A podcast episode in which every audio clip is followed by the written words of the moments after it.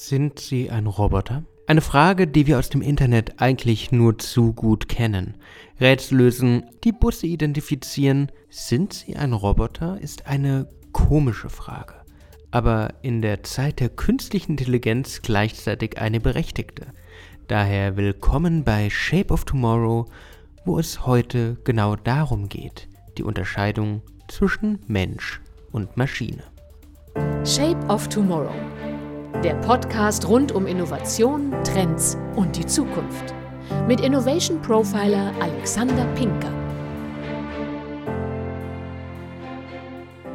Künstliche Intelligenz wird immer besser, wird immer präziser und wird immer vielfältiger.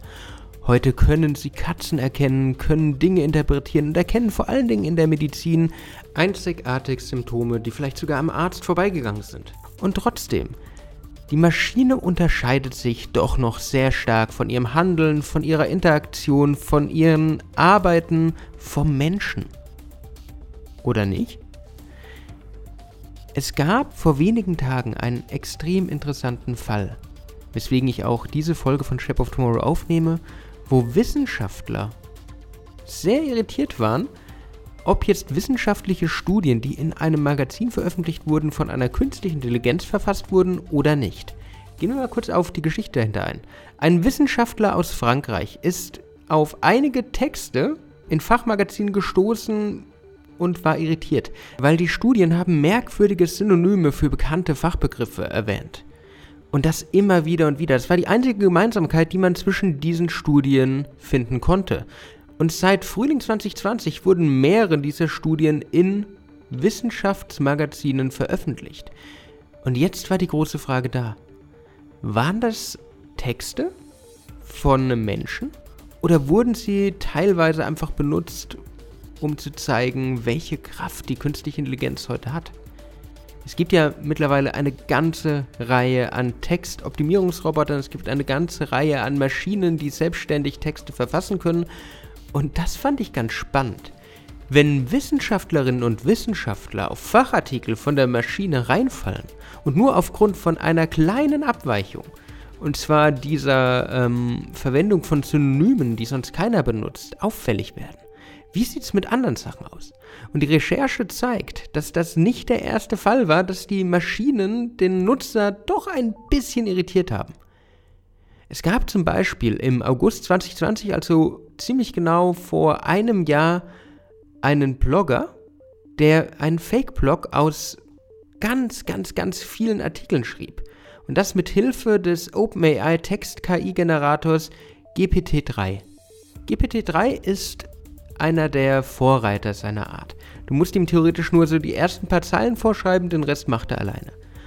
Und ein Blogger, der das einfach mal ausprobieren wollte, hat einen Lebenshilfeblog gestartet. Dieser Lebenshilfeblog hatte Ratgebertexte, hat sich über viele Monate, zumindest nach außen hin, erstreckt und war einfach schon alt. Weil der Nutzer hat einfach die alten Artikel zurückdatiert und hat alles, hat hunderte Artikel von seiner KI schreiben lassen. Und das hat tausende von Nutzern angelockt.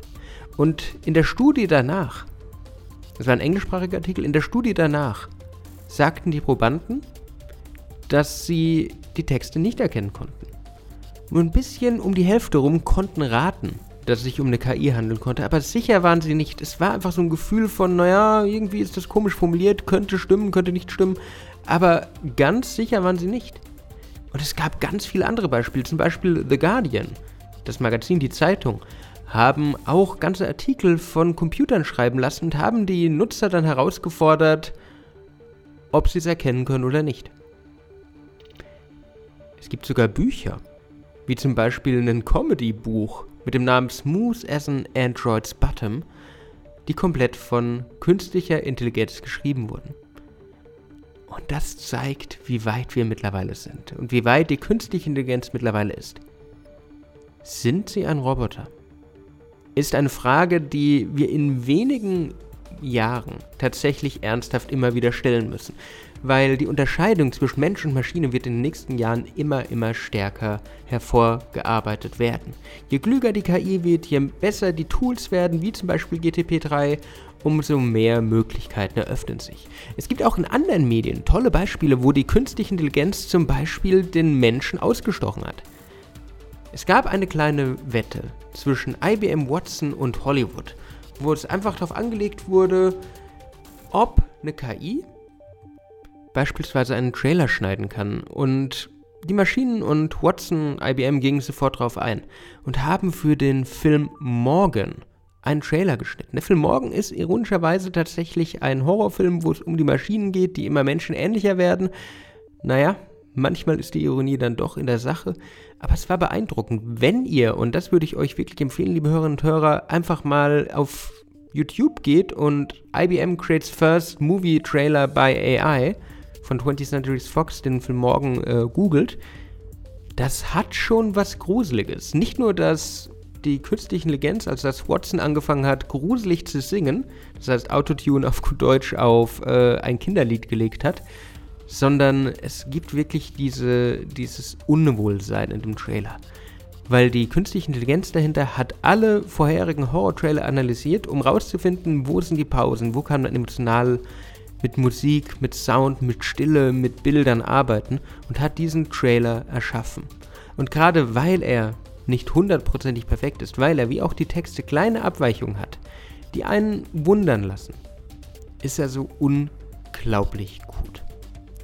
Maschinen werden immer klüger. Was bedeutet das für uns Menschen?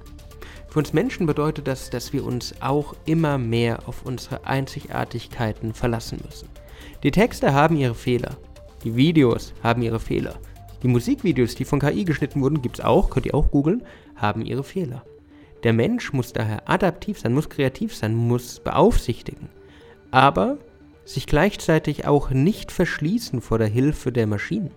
Weil wenn ich die KI wirklich gut einsetze, wenn ich es schaffe, dass Texte zum Beispiel auch in leichter Sprache plötzlich umformuliert werden können, umformuliert werden können, dass sie in jeder Sprache verfügbar sind, umformuliert werden können, dass sie, auch wenn ich zum Beispiel nicht der ultimative Wissenschaftler bin, um zum Beispiel vom Anfang zurückzukommen, dass ich trotzdem diesen Text verstehe dann ist ein großes Potenzial da. Die Forschung dahinter, die Grundlagen, auf die ja auch die Texte der KI einfach nur zurückgreifen und sie umformulieren, die kommen vom Menschen. Und das muss auch sein. Die Empirie, die Forschung, die Kreativität, die muss vom Menschen kommen. Die Maschinen können uns allerdings helfen, das Nutzererlebnis auf ein ganz neues Level zu heben. Und da müssen wir alle hin. Ob Journalisten, ob Wissenschaftler, ob Buchautoren, ob einfach Content Creator, wie auch ich einer bin. Da steckt sehr, sehr, sehr viel Musik drin, wenn wir es optimal nutzen und gut einsetzen. Das war's wieder mit Shape of Tomorrow, diesmal Folge 67. Ich hoffe, dass ihr wieder einiges für die Zukunft mitnehmen konntet. Wenn euch die Folge gefallen hat, würde ich mich wie immer freuen, wenn ihr mir folgt, wenn ihr ein Like da lasst. Sonst hören wir uns in der nächsten Woche wieder. Bis dann und ciao. Shape of Tomorrow. Der Podcast rund um Innovation, Trends und die Zukunft mit Innovation Profiler Alexander Pinker.